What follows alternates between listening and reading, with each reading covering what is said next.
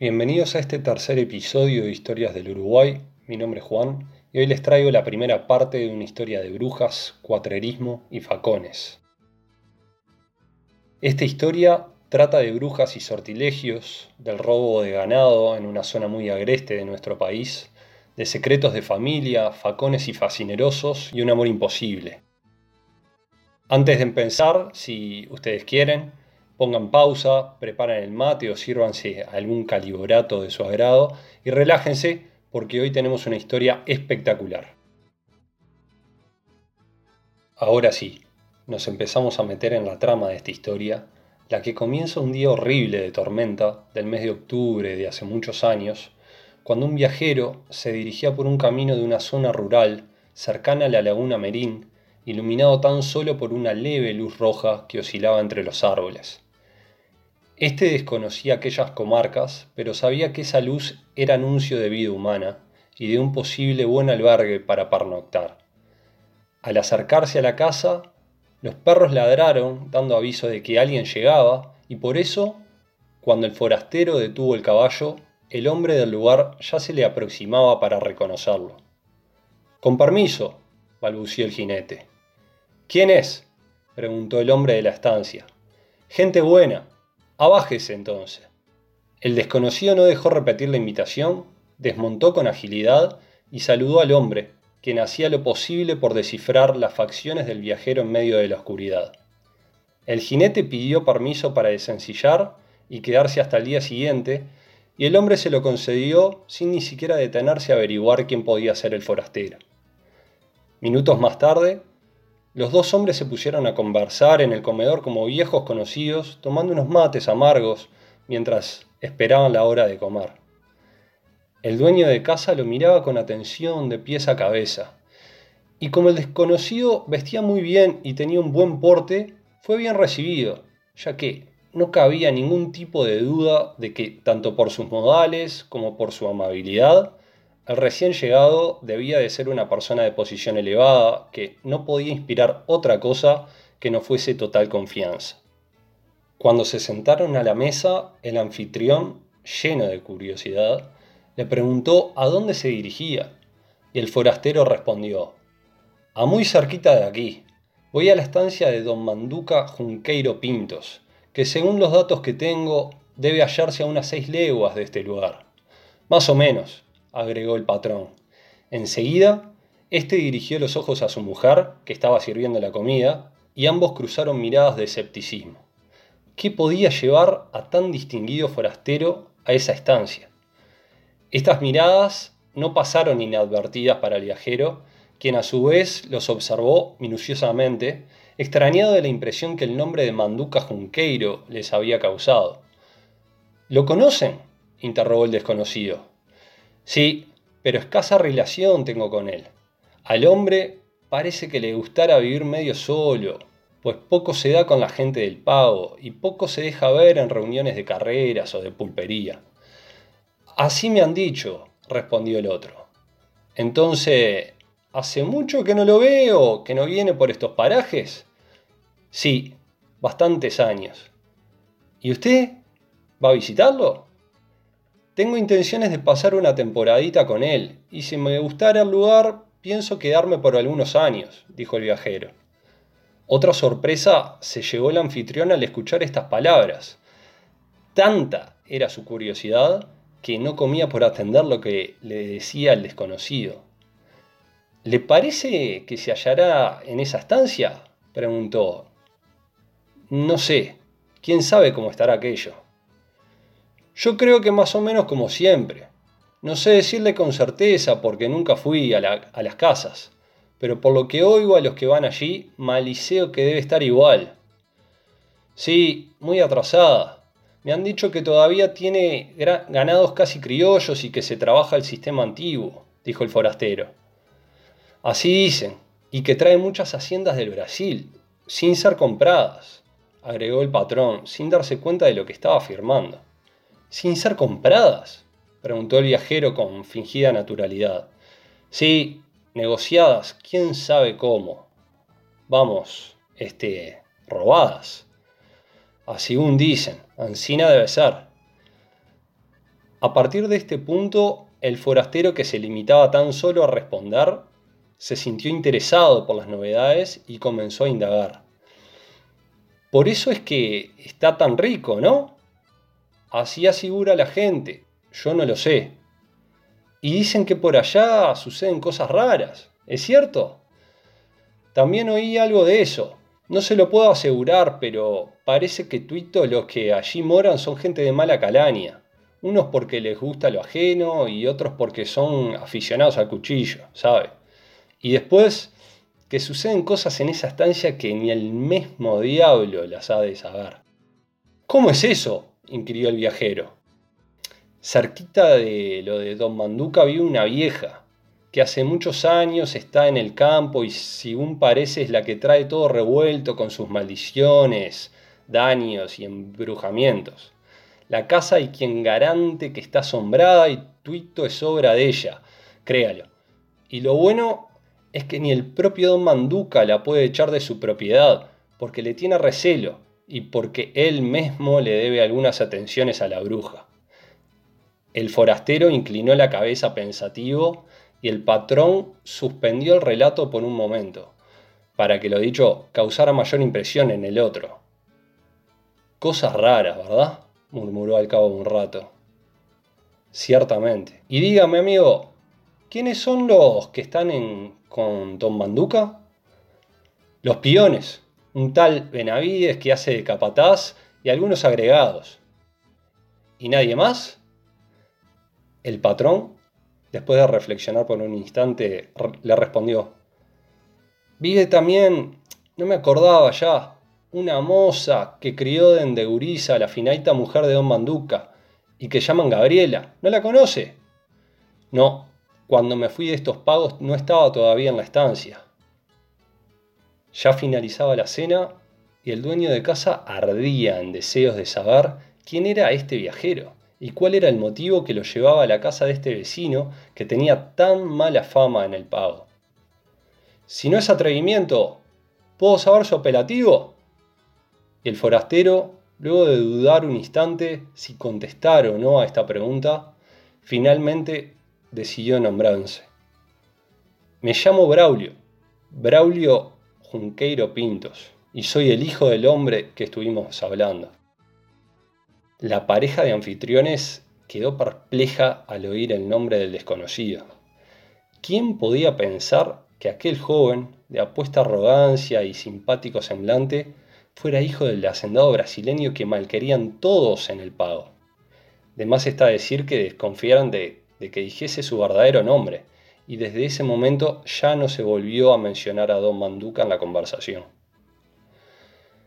Braulio pasó una noche bastante intranquila a causa de la preocupación que se había apoderado de él desde la cena, y antes del amanecer se levantó y se reunió con el anfitrión, quien lo miraba con total desconfianza. El viajero se sentía incómodo ante aquel hombre que tan atento había sido desde su llegada, pero que detestaba a su padre a quien lo acusaba de ladrón y vaya a saber cuántas fechorías más y ni bien se asomó el sol en el horizonte, Braulio ensilló su caballo con rapidez y se despidió del dueño de casa agradeciéndole la buena hospitalidad. Este otro, al estrecharle la mano, se excusó. Amigo, discúlpeme por lo que le dije anoche. Cuente con un compañero y una casa a su disposición. Mi nombre es Nicasio Jiménez, para lo que guste mandar. Gracias, respondió Braulio. Está disculpado, amigo.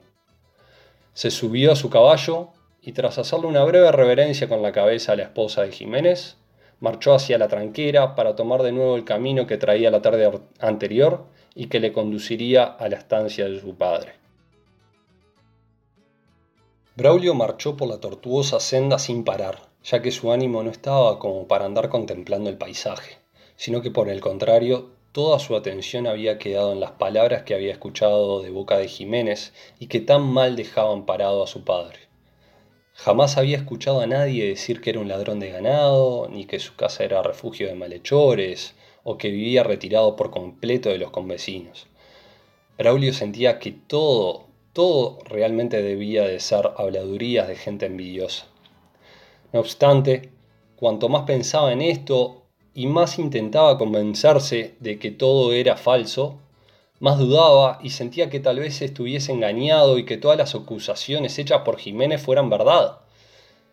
Y si así fuera, y aunque llevara más de 20 años lejos de él, desandaría lo andado. A medida que Braulio se acercaba a los pagos de su padre, crecía su temor, mayores eran sus dudas y su cuerpo comenzaba a flaquear. El joven recordaba cuánta alegría había sentido cuando dejó la casa de su padrino y protector, don Silveiro Quesada, para emprender este viaje.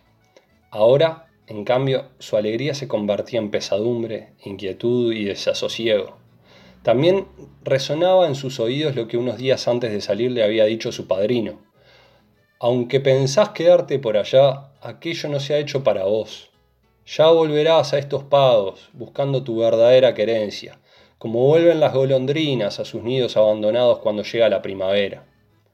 El padrino sabía perfectamente quién era su padre, conocía sus vicios y sus maldades, pero no le quiso decir nada que le quitara la buena impresión que tenía de él. El caballo de Braulio acababa de subir una cuesta fatigosa y en la cima éste pudo divisar a corta distancia un establecimiento ganadero. Tenía que ser el de Don Manduca, ya que la posición en que estaba situado, el aspecto general del caserío y la jornada recorrida le indicaban que no se equivocaba. Además, creyó reconocer vagamente que algo de lo que tenía delante de sus ojos ya lo había visto en su adolescencia. Estaba estaba a un paso de llegar y su cuerpo temblaba más no poder, mientras se preguntaba cómo le recibiría su padre. Y sabía que en cuestión de minutos la incógnita que le traía intranquilo se esclarecería para siempre. La estancia de don Manduca Junqueiro Pintos constaba de una vieja casona, bastante venida menos, una construcción principal de gran tamaño, donde se hallaba el comedor y dos dormitorios, y por último un galpón, mal construido y peor cuidado, que servía de habitación para los empleados y también de cocina. En el centro de esta cocina ardía el fuego, donde siempre había calderas prontas con agua hirviendo para el que quisiera tomar mate. Una mestiza, ya entrada en años y de aspecto curtido, era la cocinera y la que también se encargaba de lavar la ropa usada una vez por semana. En el galpón se solían reunir los paisanos durante las tardes de invierno a comentar los percances acontecidos en las faenas camperas y a realizar las apuestas para la penca de los domingos. Allí, llegada la noche, solían descansar también estos peones en sus recados y también se guardaban las pocas herramientas de labranza y los bancos de cabeza de vaca, en los que se sentaban los tertulianos a la hora del mate. A corta distancia de ahí estaba la manguera de palo, donde encerraban las tropillas y también un corral pequeño para los terneros de las lecheras. En el espacio entre estos y el galpón se alzaba la clásica ramada de mataojo que proporcionaba buena sombra en todo momento. Además, en un descampado frente a la manguera se hallaban tres enormes postes de coronilla que servían de palenque para atar a los potros en la época de la doma. El panorama que presentaba la campiña en la estancia de Manduca era hermoso y admirable para quien lo veía por primera vez, aunque no era lo mismo para los que vivían ahí todo el año. Dado, dado, lo agreste y solitario del paraje, ya que ningún camino cruzaba por las cercanías y cuando se divisaba un jinete en la cuchilla era sabido que se dirigía a la estancia. La casa de Junqueiro y el monte no estaban a más de 600 metros de distancia entre sí, pero se encontraban separados por un terreno difícil, que en invierno era intransitable por el barro y los pajonales y en verano insostenible por la cantidad de mosquitos y tábanos.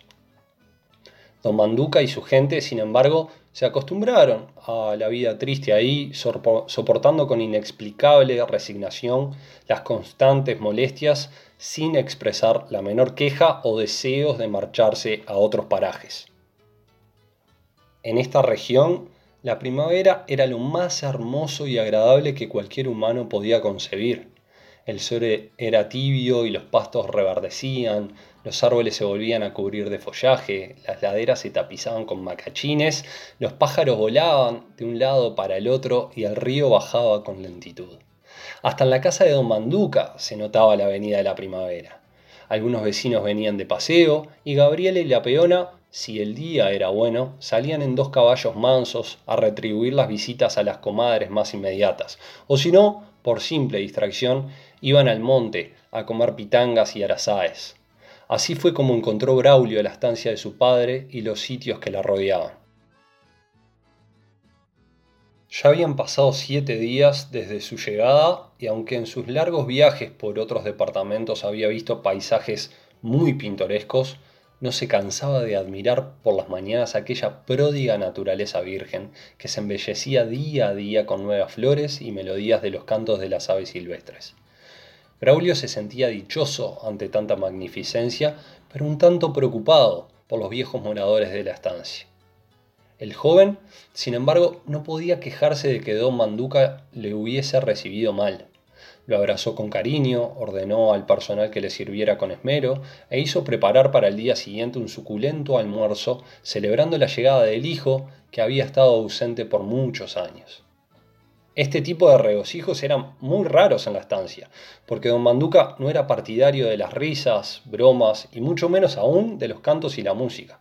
Por eso en su casa jamás se oyó sonar una guitarra, ni permitió que los peones cantaran ninguna vidalita. Manduca tenía un carácter poco común. Por lo general, aparentaba estar siempre triste y con frecuencia se le veía malhumorado, al punto que sin ningún motivo alguno insultara a los peones, maldijera su mala suerte y hasta la emprendiera con Gabriela, que sin ser nada suyo, la quería lo bastante como para considerarla una hija propia, tal vez por haberla criado él mismo. Don Manduca no era muy comunicativo, pero cuando tenía que confiar sus pensamientos con alguien, únicamente lo hacía con Indalecio Benavides, su hombre de confianza. El dueño de estas tierras era bastante reservado y se pasaba largas horas absorto sentado en el galpón, que en ocasiones alternaba por la sala en la que se dedicaba a fumar cigarrillos de tabaco brasileño. A Manduca poco le preocupaba que las malas lenguas dijesen que su caudal lo había formado marcando terneros ajenos, dando dinero sobre hipotecas con intereses exorbitantes y valiéndose de otras artimañas para quedarse con lo del prójimo. Él era un hombre que estaba totalmente tranquilo por haber adquirido sus bienes, según él decía, con trabajo constante y con firme perseverancia, y no salía a molestar a nadie pero no permitía tampoco que viniesen con dimes y diretes o palabras amenazantes, porque eso sí, eso sí sería provocarle y él no habría de tolerar ninguna provocación. Él solía levantarse de madrugada, comía asado y tomaba mate mientras aguardaba que amaneciera para salir al campo. Su principal distracción y su mayor gusto era recorrer de un extremo a otro la totalidad de su estancia, deteniéndose en los grupos de ganado para mirar si engordaban, si los terneros seguían a las madres y si se criaban sanos y robustos. Además, era un gozo para él cuando miraba desvellonar a las ovejas en la esquila. Esto era trabajar. Esta era la justa recompensa de sus malos ratos y desvelos por obtener lo que poseía.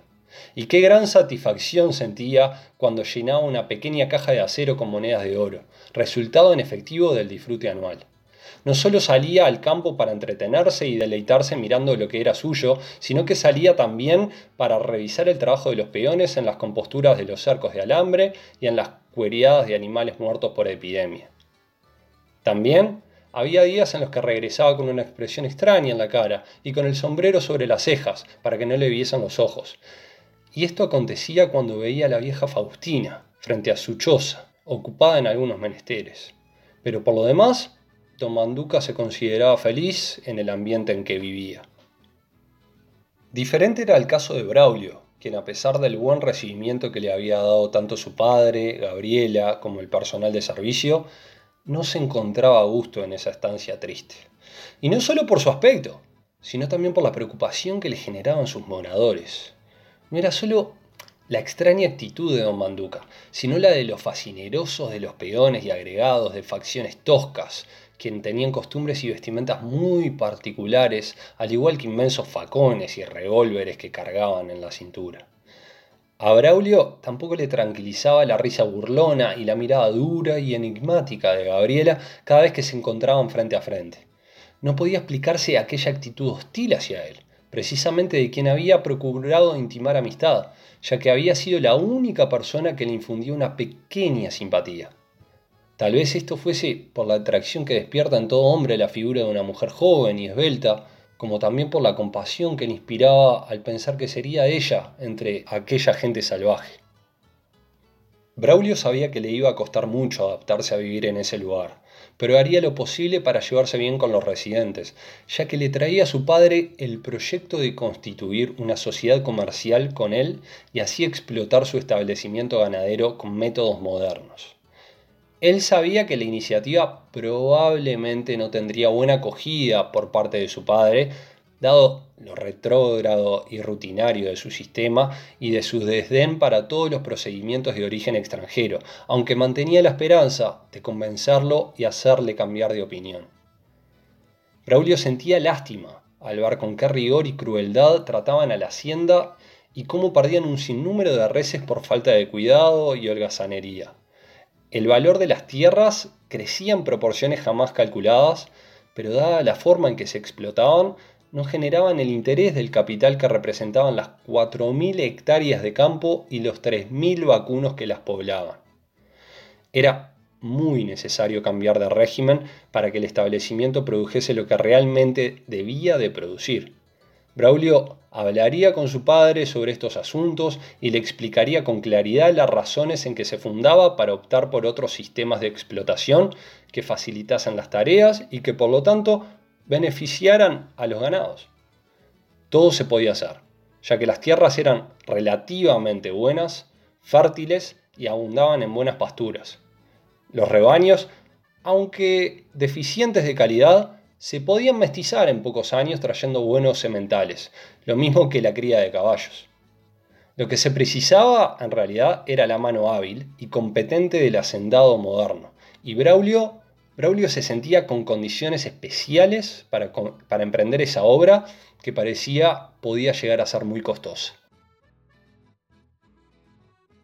Así fue que una tarde en la que Braulio salió con su padre a recorrer los potreros de invernada, se decidió hablarle de sus propósitos de reformas y de constituir una sociedad conjunta. Don Manduca lo escuchó sin decir absolutamente nada, y después que el joven terminó de explicar el deseo de mejorar las razas y de concluir con los procedimientos anticuados, inclinó el ala del sombrero para que le cubriera los ojos y murmuró con voz gangosa. Está bueno, eso es muy lindo, pero se necesita mucha plata para hacer todito lo que usted quiere. Braulio no negó que era necesario invertir algunos miles de pesos, aunque se podría empezar con poco. Él estaba resuelto a, trabajar, de ahí que le propusiera formar una sociedad en la que aportaría como único capital su inteligencia, su saber y todas sus energías de hombre acostumbrado al trabajo, ya que era pobre y apenas contaba con lo necesario para vivir modestamente. El joven continuó explicando su propuesta sin cesar, mientras cruzaban los potreros de un extremo al otro, vigilando los novillos y observando zanjas y bañados por si había algún animal caído o muerto. El viejo estanciero se esforzaba por encontrar algún plan que impidiese su proyecto, ya que esta propuesta lo había tomado totalmente por sorpresa, pero al no hallar ninguno recurrió al pretexto de que contaba con un muy buen capataz para manejar su estancia y no podía resolver absolutamente nada sin consultarle antes, aunque estaba decidido a no aceptar las innovaciones de cualquier manera. Braulio recordó que Jiménez le, había hablado de ese capataz y resolvió preguntarle a su padre por él. Desde hace unos días el hombre anda por el Brasil, pues lo mandé a que me comprara un ganadito que me ofrecieron de allá, de Santa Victoria. ¿Conoce esos parajes? El joven negó con la cabeza. Según don Manduca, Indalecio Benavides era una persona muy competente para las faenas pastoriles. Es cierto que tenía un temperamento agresivo y como gozaba de fama de guapo en el pago, era imprudente contrariarlo. Pero sacando esto, Benavides poseía buenas condiciones, ya que era un fiel servidor, hombre de confianza y buen compañero en caso de peligro. Braulio, harto de oírlo, permaneció en silencio sin insistir en su proyecto hasta que su padre terminó, y entonces volvió a empeñarse en convencerlo de la necesidad que había de introducir muchas modificaciones en el método de trabajo de la hacienda. Don Manduca, fastidiado de escuchar a Braulio, se movía en la silla, cambiaba el cigarrillo de un lado a otro de los labios, se rascaba la cabeza y de vez en cuando carraspeaba en forma de desagrado, pero su hijo no lo comprendía o fingía no entender. Y viendo que todas aquellas demostraciones no surtían efecto, don Manduca concluyó diciéndole casi a los gritos. Mire amigo, no necesito que siga siempre dale, que dale con lo mismo. Ya sé lo que quiere y lo que dice que va a hacer. Deme tiempo para pensar las cosas. Más adelante le diré mi resolución. Y después de estas palabras, Braulio no se aventuró a insistir otra vez. El sol ya comenzaba a ocultarse cuando los junqueiro pintos descendieron la sierra. En un recodo formado por enormes piedras, Braulio vio una choza de paja con una pequeña puerta que cerraba la única entrada. ¿Vive ahí algún puestero? interrogó el joven. Sí, una mujer que antiguamente fue piona en casa. Manduca no había terminado de responder cuando apareció por entre los zarzales como un espectro fantasmagórico una vieja mestiza y pequeña, de ojos vivos y relucientes, vestida con harapos y un pañuelo negro en la cabeza, que traía sobre el pecho un atillo de juncos para hacer fuego. Esta aparición sorprendió tanto a Braulio que no pudo más que preguntarle a su padre si esa mujer era la vieja Faustina, quien gozaba de fama en el pago de ser bruja.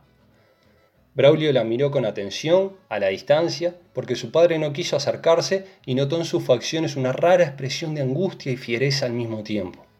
La vieja lo saludó con un rápido movimiento de cabeza y ellos retribuyeron el saludo del mismo modo. Mientras seguían a paso lento, Braulio se volvía a cada instante para volver a mirarla. Don Manduca, disgustado por aquel encuentro y más todavía por la impresión que había producido en el joven, le dijo, Vamos a galopear, amigo, que la noche ya está encima. Y sin aguardar a que su hijo diera su conformidad, atizó un rebencazo al caballo y salió al galope hacia la estancia. Y hasta acá el tercer episodio de Historias del Uruguay. Espero te haya gustado esta primera parte de brujas, cuatrerismo y facones, tanto como a mí, y recordá que podés contactarme en mi página de Facebook. Te deseo una muy buena semana y no dudes en hacerme llegar tus comentarios. Chao, que pases bien.